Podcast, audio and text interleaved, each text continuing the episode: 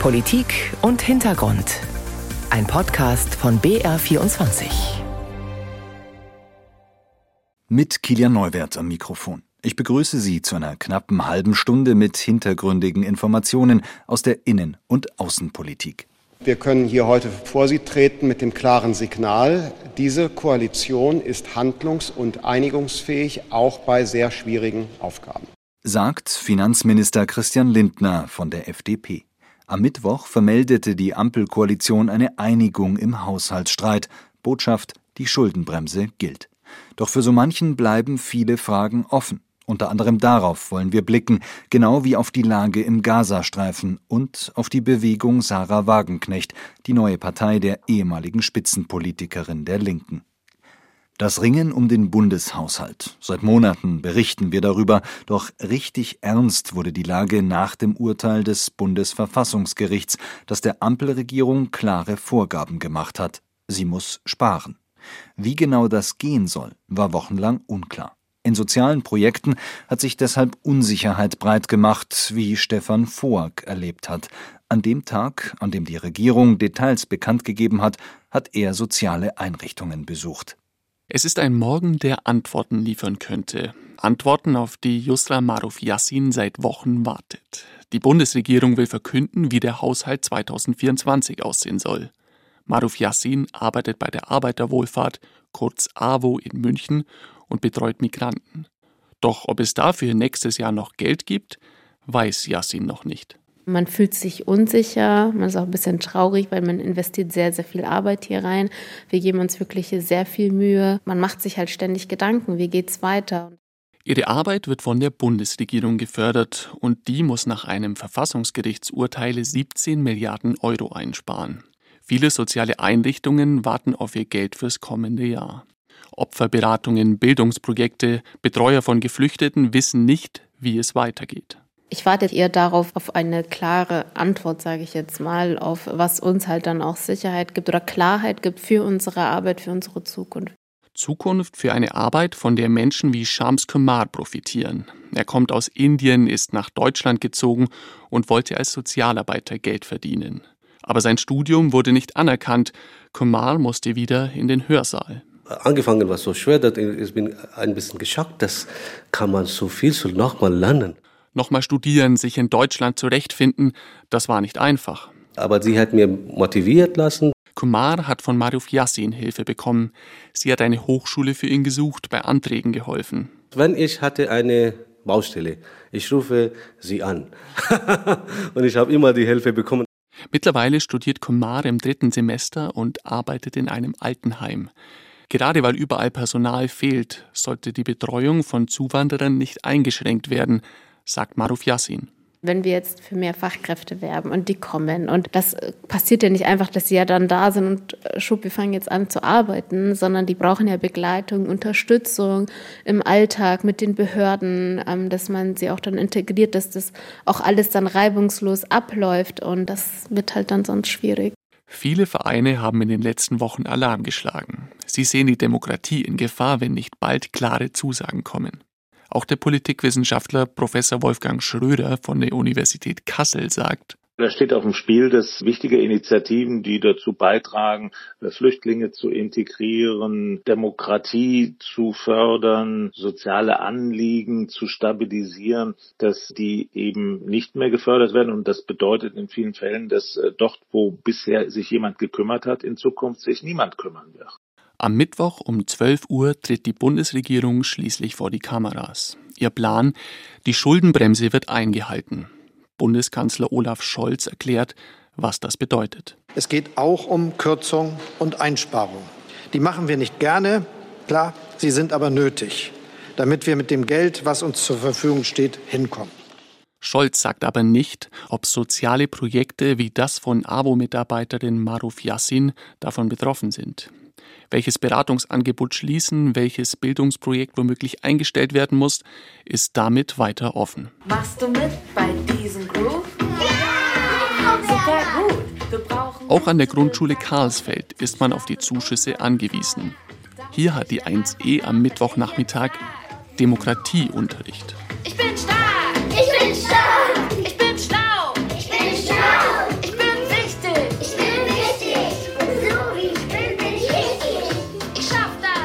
Ihre Lehrerin ist Sabrina Werner vom Kreis Jugendring. Wir haben schon ein bisschen was über das Thema Kinderrechte gehört. Gell? Könnt ihr euch noch erinnern?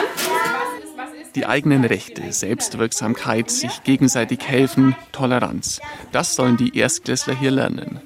Werner erklärt, warum wenn man sich so anschaut, wie die Entwicklungen gerade sind, gerade im Bereich Rassismus, Antisemitismus, aber auch allgemein, wie viel Diskriminierung stattfindet, ist es einfach von vornherein wichtig, den Kindern eine vielfältige, offene Gesellschaft näher zu bringen. Der Demokratieunterricht gehört zu einem Modellprojekt. Werners Arbeitsstelle finanziert zur Hälfte die Bundesregierung.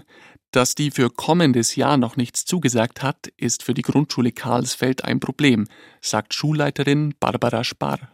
Das ist für uns ein Schlag ins Gesicht eigentlich. Jetzt sind wir im dritten Jahr, in dem wir jetzt die Struktur aufgebaut haben. Und möglicherweise fällt es jetzt komplett weg. Das fänden wir also ganz schlimm, weil dann bleiben wir ja wieder stecken und es ist wieder die Gefahr da, dass es wieder in alte Verhaltensmuster kommt. Aber die Bundesregierung will keine neuen Schulden machen und muss deshalb sparen. Und ob Grundschüler wirklich das Fach Demokratie brauchen, könnte man hinterfragen, sagt der Politologe Wolfgang Schröder. Bei so einer Fülle von Projekten, die in solchen Haushalten gefördert werden, sind sicherlich auch eine ganze Reihe dabei, wo man sagen kann, ist das wirklich notwendig? Und ich gehe davon aus, dass in der Schule unsere Lehrerinnen und Lehrer ja so ausgebildet worden sind, dass ihnen klar ist, dass sie wesentliche Demokratiebildner sind. Trotzdem kommt am Nachmittag die gute Nachricht für die Grundschule Karlsfeld. Das zuständige Bundesfamilienministerium schreibt, an ihren Projekten wird nicht gekürzt. Die Erstklässler lernen im nächsten Jahr also, wie gewohnt, Demokratie. Yusra Maruf Yassin hingegen muss weiter warten. Die Arbeiterwohlfahrt München bekommt ihr Geld nämlich vom Bundesinnenministerium und von da gibt es noch keine Antwort. Maruf Yassin gibt sich optimistisch. Dadurch, dass jetzt nicht gesagt wird, dass bei uns irgendwie gekürzt wird oder so, nehme ich das jetzt mal hoffentlich als gut auf, aber wie gesagt, ich weiß leider nichts dazu. Die endgültige Entscheidung bekommen alle soziale Projekte erst im Januar. Dann muss der Bundestag den Haushalt für 2024 verabschieden. Stefan Voag berichtete über die Sorge in sozialen Projekten angesichts der Haushaltslage. Einsparungen soll es nach dem Willen der Ampelregierung und vorbehaltlich des Bundestagsbeschlusses voraussichtlich im Januar in verschiedenen Bereichen geben. Bereits beschlossen hat der Bundestag am Freitag eine Anhebung des CO2-Preises, womit sich die Tank- und Heizkosten mit fossilen Energieträgern erhöhen werden, der Liter Benzin zum Beispiel um etwa 4,5 Cent. Wir blicken ins Ausland, in den Gazastreifen. Er ist seit mehr als zwei Monaten täglich, ja stündlich in den Schlagzeilen, weil Terroristen der Hamas und anderer Organisationen am 7. Oktober israelische Kommunen auf brutale Weise überfallen haben. In Gaza tobt deshalb ein Krieg. Israel will die dort herrschende Hamas zerschlagen. Doch was ist der Gazastreifen eigentlich? Über was für eine Region reden wir? Wie hat sie sich entwickelt? Wir wollen das Rad angesichts der jüngsten Berichte über den Kriegsverlauf noch einmal ein wenig zurückdrehen und versuchen, Fenster zu besonders wichtigen Epochen zu öffnen. Dabei helfen mir zwei Personen. Einmal Ahmed Younes. Er hat vor Ort viele Jahre für die ARD gearbeitet, hat als, so heißt das im Pressejargon, Stringer übersetzt, Termine organisiert oder sich um die Genehmigungen für die Einreise nach Gaza gekümmert. Inzwischen ist er im Ruhestand und lebt unter schwierigen Bedingungen nach wie vor in Gaza. Er hat mir Sprachnachrichten geschickt, nur wenige kamen an. Das Internet bricht immer wieder zusammen. Und zum anderen unterstützt mich in Tel Aviv mein Kollege Clemens Fehrenkotte. Hallo Clemens. Hallo Kilian. Clemens, du arbeitest hier in München in der BR Politikredaktion, unterstützt aber aktuell im Studio Tel Aviv. Du warst dort auch viele Jahre Korrespondent. Was ist deine früheste Erinnerung an den Gazastreifen? Das war 2003, 2004, als ich das erste Mal reinging. Damals war der Grenzübergang Eres, also zwischen dem Süden Israels und dem Beginn des Gazastreifens im Norden, ein ganz anderer. Da war ein Checkpoint, einmal der israelischen Armee, auf der anderen Seite damals von der palästinensischen Autonomiebehörde. Das war letztendlich äh, eine Angelegenheit, die relativ einfach durchging und dann war ich im Gazastreifen mit das erste Mal. Und was sah ich damals? Wenn man also direkt diese Straße, Saladin-Straße, die jetzt äh, irgendwie mal bekannt und berüchtigt geworden ist als Fluchtroute, die, ist dann die Verkehrsachse von Nord nach Süd entlang gefahren ist, hatte man also dann links, wenn man also reinfuhr, Betranoun, also eine schöne Stadt. Dahinter waren viele landwirtschaftliche Flächen, Erdbeerfelder, Tomatenfelder und ähnliches. Auf der anderen Seite Bedlachia und dann kann man rein in Gaza-Stadt und das war eine große ja, eine Großstadt mit Hochhäusern. Das waren äh, zum Teil schöne Villenanlagen, die dann auch in der Innenstadt waren. Palmen, Orangenbäume. Es war dort auch noch ein anderes politisches Klima auch. Genau über dieses politische Klima wollen wir gleich sprechen. Schauen wir vorher aber mal weiter zurück in die Vergangenheit. Der Staat Israel wird 1948 gegründet. Israel führt damals auch Krieg gegen arabische Staaten. Er gilt den Israelis als Unabhängigkeitskrieg. Das Israel in den Grenzen von 1948 ist ein anderes als das heutige. Doch für den Gazastreifen ist das Datum wichtig. Wie sieht es damals dort aus, Clemens? Also es war der Gazastreifen, ging in Anführungsstrichen damals an das Königsreich Ägypten, das ja noch bis Anfang der 50er Jahre war und ähm, war dort unter ägyptischer Verwaltung, auch unter den äh, späteren äh, ägyptischen Präsidenten. Die hatten kein großes Interesse an einer Verwaltung des Gazastreifens. Die äh, Vereinten Nationen hatten sich auch schon damals unmittelbar nach der Nakba, also der Katastrophe, wie Palästinenser die, ähm, die Flucht und Vertreibung äh, im Zuge der israelischen Staatsgründung und des arabisch-israelischen Krieges von 1948 dann halt genannt haben, die zogen dann auch dahin. Das waren größten oder mussten auch dort Platz finden. Also die, die alle Städte, die jetzt zum, oder auch Kommunen, die jetzt rund um den Gazastreifen am 7. Oktober überfallen worden sind, von der Hamas bei dem Massaker, waren größtenteils Ortschaften, in denen die Menschen, die jetzt im Gazastreifen leben, das sind 75 Prozent der Bevölkerung, stammen unmittelbar daher, konnten dort also auch aus Ashdod, Ashkelon und der ganzen Gegend da mussten sie reinziehen. Und da waren die Ägypter dabei und die letztendlich Versorgung in Anführungsstrichen übernahmen die Vereinten Nationen die bis heute eine wichtige Rolle spielen. Denn gegründet wurde das Hilfswerk für Palästina-Flüchtlinge, bezeichnet als UNWRA. Das kümmert sich seitdem um all diejenigen Palästinenser, die im Zuge des 1948er Kriegs geflohen sind und gewaltsam vertrieben worden und um ihre Nachkommen. Und zwar zum Beispiel in Jordanien, im Libanon, aber eben auch in Gaza, wo die Flüchtlinge erstmal in Zelten untergebracht werden. Das waren zunächst Ende der 40er, Anfang der 50er Jahre fast jetzt die gleichen, wenn man so sagen will, Zelte, die jetzt unten im Süden des Gazastreifens äh, von der fliehenden Zivilbevölkerung mit eigenen Kräften errichtet worden ist. Also einfache Zelte, mitten auf dem Sand sozusagen. Und dann gingen sukzessive die restlichen, also Gaza-Stadt, es gab ja die Städte Khan Yunis, Rafah, äh, Betranun, Betjala, das waren ja alles äh, dort äh, Städte, die ja schon standen. Und drumherum gruppierten sich dann diese sogenannten Flüchtlingslager, aus denen dann, die wurden buchstäblich fast so städtebaulich angeklebt, an die, was weiß ich, im Norden von Gaza-Stadt, das Jabalia, was wir jetzt als Flüchtlingslager mal kennen, das ist ein Stadtteil von Gaza-Stadt, in dem dann ganz eng gebaut worden ist, relativ einfacher Beton Wohnhäuser, drei, vier, fünfstöckig, eng aneinander gebaut. Das sind Viertel allerdings, in denen die dann alle zusammen lebten und sich auch kennen, kannten. Jeder kennt jeden. Mehr zur aktuellen Rolle der Vereinten Nationen erfahren Sie im Podcast Lost in Nahost. Den gibt es zum Beispiel in der ARD Audiothek. Erläutert werden Folge für Folge die Hintergründe des israelisch-palästinensischen Konflikts und des aktuellen Krieges in Israel und Gaza. Wir bleiben in Gaza, machen aber einen Zeitsprung.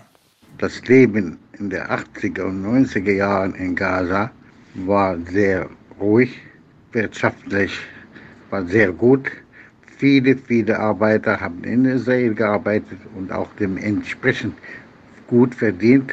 Und das hat sich reflektiert auf das ökonomische Lage in Gaza. Die Bevölkerung war zufrieden, haben alle Arbeit, das war Ahmed Yunis in einer der wenigen Sprachnachrichten, die in den letzten Tagen durchgekommen sind. Ahmed Yunis hat bis zur Rente für die ARD in Gaza gearbeitet, wo er immer noch ist. Er hat unter anderem Termine organisiert und übersetzt.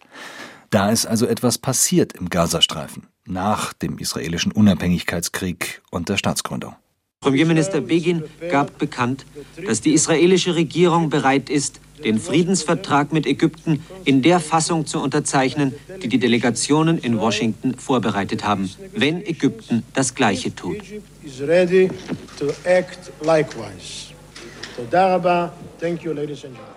1978 kommt es zu einem Friedensvertrag zwischen Israel und Ägypten. Ägypten hatte bis dahin Anspruch auf den Gazastreifen erhoben, verzichtet dann aber. Israel hatte das Gebiet im Sechstagekrieg 1967 besetzt. Die israelischen Truppen bleiben, es entstehen dann israelische Siedlungen, Clemens Fehrenkotte in Tel Aviv. Einige an der Zahl, das ging langsam los äh, in den 70ern, in den 80ern und das waren letztendlich dann bis zum Jahr 2005 bis zum einseitigen Rückzug der israelischen Streitkräfte und auch der Siedler, der Räumung des Gazastreifens durch Israel 2005, gab es ungefähr 8000 Siedler, die dort lebten, unter dem originären massiven Schutz der israelischen Streitkräfte. Es gab dann, was man natürlich nicht vergessen kann, erstmalig Anfang der 90er Jahre die Osloer Friedensabkommen, die Vereinbarung zwischen der Regierung Rabin des israelischen Premierministers, der später ermordet worden ist von einem jüdischen Extremisten, 95, und dem PLO-Chef Arafat. Und dann wurde die sogenannte palästinensische Autonomiebehörde ins Leben gerufen, die PA, wie es dann immer im englischen Abkürzung dann überall mal heißt, und die zog dann erstmalig in den Gazastreifen ein, 94. Anfang der 90er Jahre beginnt im Gazastreifen also eine Zeit, die aufgrund internationaler Verhandlungen von so manchem als Zeit der Annäherung empfunden wird, auch wenn es nie wirklich friedlich war. Einige meiner Vorvorgänger hier im ARD-Studio, der, der ein Zahnarzt war in Gaza-Stadt, der fuhr einfach hier Tel Aviv, fährst einfach runter, sind 45 Minuten einmal vielleicht Checkpoint und dann war der da oder auch äh, die äh, Mitarbeiterfamilie, die kamen dann mit ihren kleinen Kindern damals und ihrem BMW, fuhren die von Gaza Stadt hierher ins Restaurant oder abends zum Kino treffen, um sich mit meinen vorherigen Kollegen zu treffen und einen schönen Abend zu verbringen. Das war also, wenn man das heute erzählt, ist das hier ein anderer Planet oder was? Nein, das hat es alles gegeben oder auch von mir aus das soziale Leben im Gazastreifen in den 90er Jahren. Da gab es eine sogenannte äh, Unvra Beach in Gaza-Stadt. Da waren dann also nichts verschleiert. Das waren alles, die Frauen liefen im Bikini rum. Es war also komplett säkularisiert. Nicht alle haben da mitgemacht, man konnte oder so. Äh, und das war etwas, was, was, wenn man das so, sich heute so vor Augen hält, sagte, was ist hier eigentlich passiert? 1998 wird sogar ein internationaler Flughafen eröffnet in Rafah, ganz im Süden des Gazastreifens. Im BR-Archiv findet sich noch eine Ansage eines Piloten, der damals von dort gestartet ist. Good morning, ladies and gentlemen. On behalf of Palestinian, Palestinian Airlines, Captain Nahim Nahanta crew would like to welcome you on board Palestinian flight number PF152, bound for Amman. Auch ARD-Mitarbeiter Ahmed Yunis fliegt von dort nach Jordanien, wie er per Sprachnachricht erzählt hat. Was der Flughafen anbelangt. Flughafen war ein Symbol der Unabhängigkeit, der Freiheit. Ich bin einmal geflogen von Rafah nach Amman und zurück. Das war schön und leicht und einfach. Zur Eröffnung kommt sogar US-Präsident Bill Clinton. Er hatte in den 90ern im Nahen Osten vermittelt. Doch nur wenige Jahre später ändert sich die Lage komplett. Die zweite Intifada beginnt, der gewaltsame Widerstand aller palästinensischen Gruppierungen gegen die Besatzung. Um die Jahrtausendwende verüben sie zahlreiche Anschläge. 2005 räumt Israel die Siedlungen im Gazastreifen und 2006 bzw. 2007 kommt es dort zum offenen Konflikt, und zwar nach den allerersten palästinensischen Parlamentswahlen. Maßgeblich damals wie heute zwei Fraktionen, die gemäßigte Fatah und die islamistische Hamas, die wir als terroristische Organisation kennen, weil sie Israel das Existenzrecht abspricht. Die Hamas gewinnt die Wahlen, die Fatah will das nicht akzeptieren und drängt auf eine Einheitsregierung. Daraufhin kommt es zu blutigen Auseinandersetzungen, vor allem im Gazastreifen. Es waren die erste richtige parlamentarische Abstimmung, die sie haben konnten. Ähm, das war dann vorbei. Und dann entspann sich vor diesem Hintergrund dieser äh, Konflikt, den ich sehr intensiv erlebt habe. Die Hamas äh, hatte dann dagegen protestiert, auch gegenüber der Fatah, auch gegenüber dem Arafat-Nachfolger Mahmoud Abbas, äh, und sagt, wir wollen nicht nur beteiligt waren, wir haben die Wahlen gewonnen. Und das ging nicht. In der Westbank blieb das alles beim Alten. Im Gazastreifen kam es dann zu einem bewaffneten Krieg der Hamas gegen die Fatah.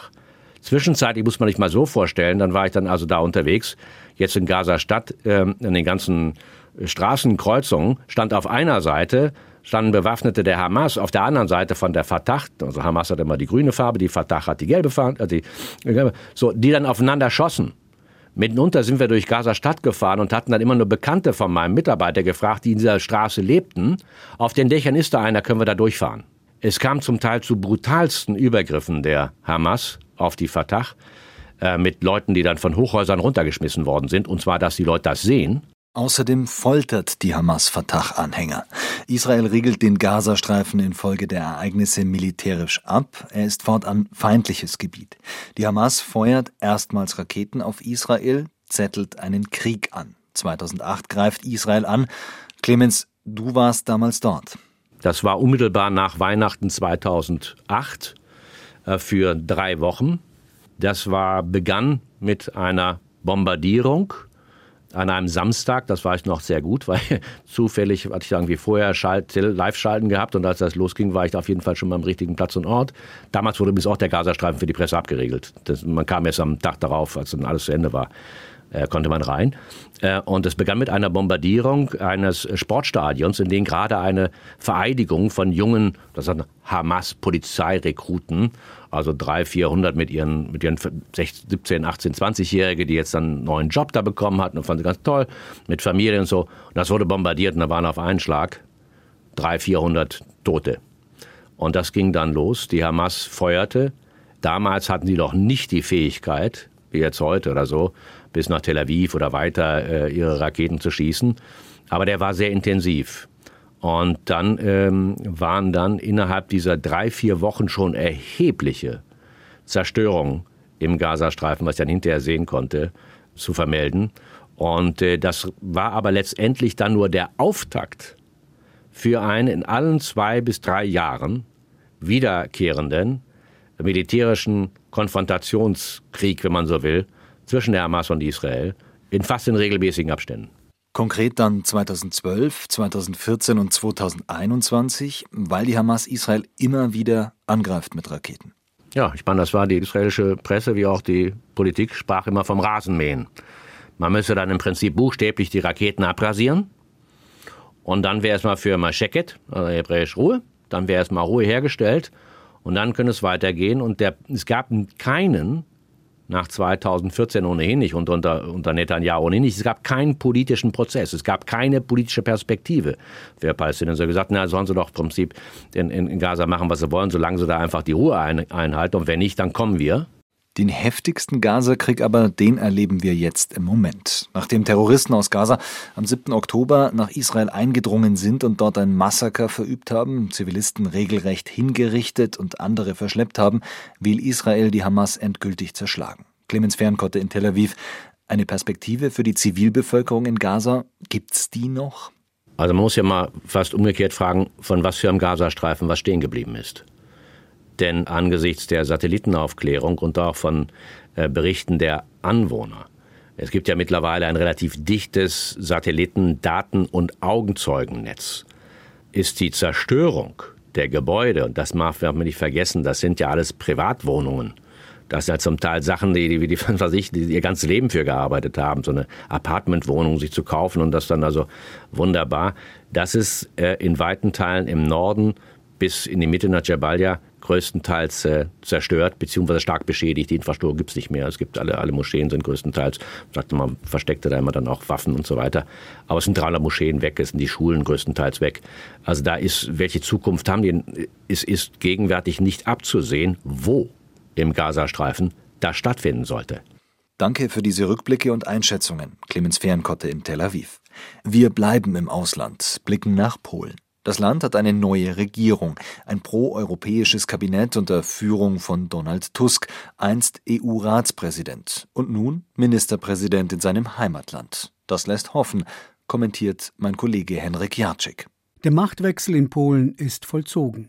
Selbst der bis zum Schluss stets zugunsten der Nationalpopulisten agierende Staatspräsident Andrzej Duda scheint begriffen zu haben, dass die Regierungszeit der Partei Recht und Gerechtigkeit nunmehr der Vergangenheit angehört und bietet überraschend Premier Tusk umfangreiche Kooperation an. Wie ernst gemeint das Angebot ist, wird sich schnell zeigen, höchste Zeit dafür wäre es allemal. Und jetzt? Jetzt beginnt in Polen eine neue Ära und damit die Wiederherstellung all dessen, was von der Partei Recht und Gerechtigkeit, kurz PiS, systematisch und mutwillig zerstört wurde, ob im Justizbereich, innerhalb der öffentlich-rechtlichen Medien oder auf dem Gebiet der Außenpolitik. Es geht um nichts Geringeres als um die Rückkehr zur Demokratie und damit einhergehenden Gewaltenteilung. Es geht um die Wiederherstellung von Recht und Gerechtigkeit im wahrsten Sinne der Worte und eben nicht um das, was Jarosław Kaczynski und seine treuen Vasallen darunter verstehen. Denn von Piss hinterlassenen Augiasstall auszumisten, wird keine leichte Aufgabe sein, zumal hier keinesfalls politische Rache oder Abrechnung im Vordergrund stehen dürfen, auch wenn sich genau das etliche Opfer der PiS-Diktatur durchaus wünschen. Nein, gefragt sind vielmehr einwandfreie rechtsstaatliche Maßnahmen, die dafür sorgen, dass der im Auftrag der Partei Recht und Gerechtigkeit betriebene Machtmissbrauch, auf welchen Ebenen auch immer, entsprechend geahndet wird. Ein denkbar schwieriger Prozess angesichts der Tatsache, dass Kaczynski und seine Parteigefolgschaft so viele Bereiche der Rechtsprechung mit ihren eigenen Leuten besetzt haben von den Staatsanwaltschaften und einfachen Gerichten angefangen bis hin zum Verfassungstribunal. Genau hier muss die neue Regierung möglichst schnell ansetzen, um nicht nur dem Ausland und damit auch den EU-Behörden, sondern vor allem ihren eigenen Wählern zu beweisen, dass sie den am 15. Oktober erteilten Auftrag, Polen auf den Pfad der Rechtsstaatlichkeit zurückzuführen, ernst nimmt. Ein Kommentar von Henrik Jacek. Bisher herrschte im Deutschen Bundestag unter aktuellen und ehemaligen Regierungsparteien prinzipiell Einigkeit darüber, dass Deutschland an der Seite der Ukraine steht und auch Waffen liefert. Dass Waffenlieferungen ganz eingestellt und der Weg zum Verhandlungstisch mit Russland eingeschlagen wird, wurde im freundlichsten Fall als unrealistisch und naiv bezeichnet. Doch mit der Gründung des Bündnisses Sarah Wagenknecht könnten die Anhänger dieser Position neben der AfD eine weitere politische Stimme erhalten. Beobachten wir gerade das Aufkommen einer neuen Friedensbewegung? Dieser Frage ist Jean-Marie Magro nachgegangen. Sarah Wagenknecht ist wohl die Politikerin in der Bundesrepublik, die am energischsten versucht, sich an die Spitze einer neuen Friedensbewegung zu stellen. Lasst uns heute den Startschuss für eine neue, starke Friedensbewegung in Deutschland geben. Ganz herzlichen Dank. Rund 20.000 Menschen versammelten sich Ende November in Berlin und jubelten der Hauptrednerin bei der Demonstration zu, die das Motto trug: Nein zu Kriegen, Rüstungswahnsinn stoppen, Zukunft friedlich und gerecht gestalten. Die Menschen in der Ukraine, die brauchen doch nicht immer mehr Waffen, die brauchen endlich Frieden und dafür braucht es Verhandlungen und Friedensgespräche und Kompromissbereitschaft. Und auch um das zu fordern, sind wir heute hier. Laut aktuellem ZDF-Politbarometer fordert rund jeder vierte Deutsche, der Westen solle weniger Waffen an die Ukraine liefern als bisher. Allerdings sind die Motive unterschiedlich. Bei Demonstrationen wie in Berlin nehmen Leute teil, die keinen Hehl aus ihrer Bewunderung für Russlands Machthaber Wladimir Putin machen, wie hier festgehalten durch das ARD-Fernsehmagazin Monitor. Es geht um den ukrainischen Präsidenten Zelensky. Sie finden, er hätte sich überrollen lassen Natürlich. Da weht eben da auf dem Rathaus eine russische Fahne und seine Leute leben weiter. Jetzt sind 130.000 Ukrainer tot. Und wofür? Für nichts. Und immer zu sagen, der Russe will das Land zerstören. Wieso will er das Land zerstören? Er will nur sein eigenes zurückhaben. Es ist ein Extrembeispiel. Für den Stopp von Waffenlieferungen treten auch Menschen wie die ehemalige Ratsvorsitzende der evangelischen Kirche Margot Käßmann ein, die vor einer nicht enden wollenden Eskalationsspirale warnen. Erst waren es Helme, dann hieß es strikt nur Verteidigungswaffen. Und inzwischen sind wir bei Angriffswaffen, was Panzer und Taurus und anderes betrifft. Also die Eskalation wird nicht gestoppt, sondern sie geht immer weiter und man weiß nicht wohin. Doch bisher gibt es sie nicht, die großen Massendemonstrationen wie in den 80ern, als Hunderttausende gegen die Aufrüstung demonstrierten und Menschenketten von Stuttgart nach Ulm bildeten. 12.40 Uhr steht die Kette aus Menschen quer durch Süddeutschland über 110 Kilometer. Die letzten fünf Minuten wollen wir schweigen. Eine Friedensbewegung, die parteiunabhängig organisiert wurde und aus der Mitte der Gesellschaft kam. Genau so eine Bewegung fordert das ehemalige Mitglied der Chefredaktion der Süddeutschen Zeitung, Heribert Prantl. Weil wenn die militärischen Dinge immer mehr Raum einnehmen in der Politik, dann glaube ich, braucht es auch eine politische Kraft, die dagegen hält. Wer sich heute für Frieden ausspreche, beklagt Prantl, dem werde schnell vorgeworfen, naiv zu sein. Es heiße dann immer, der Putin will er ohnehin nicht. Der will er gar nicht reden. Mit dem kann man gar nicht reden. Dann sage ich, da muss man es zumindest versuchen. Und wenn es um den Frieden geht, wenn es darum geht, bitterstes Leid zu beenden, dann rede ich auch mit dem Teufel.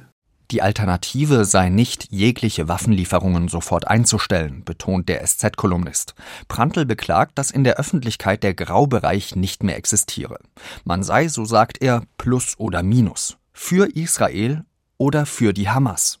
Junge Menschen, beobachtet Prantl, seien wenig vertreten, wenn es um den Frieden geht. Prantl vermutet, das könne daran liegen, dass Eltern und teilweise schon Großeltern keinen Krieg mehr erleben mussten.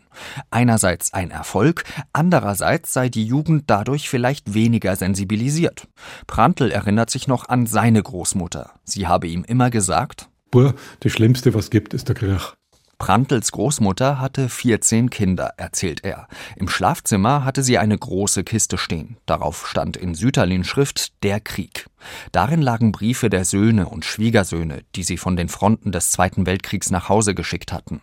Die Nachrichten einer seiner Onkel sind dem Journalisten dabei besonders im Gedächtnis geblieben. Wenn man die Briefe von ihm liest, die er an seine Verlobte geschrieben hat, dann kriegt man schon Gänsehaut, wenn man weiß, Zwei Wochen später ist er im Atlantik ersoffen, weil ein amerikanischer Zerstörer das U-Boot torpediert hat. Wer also vor den Gräueln des Krieges warnt, wer lieber Verhandlungen führen als Waffen liefern möchte, sei nicht unbedingt naiv oder feige, mein Prantl.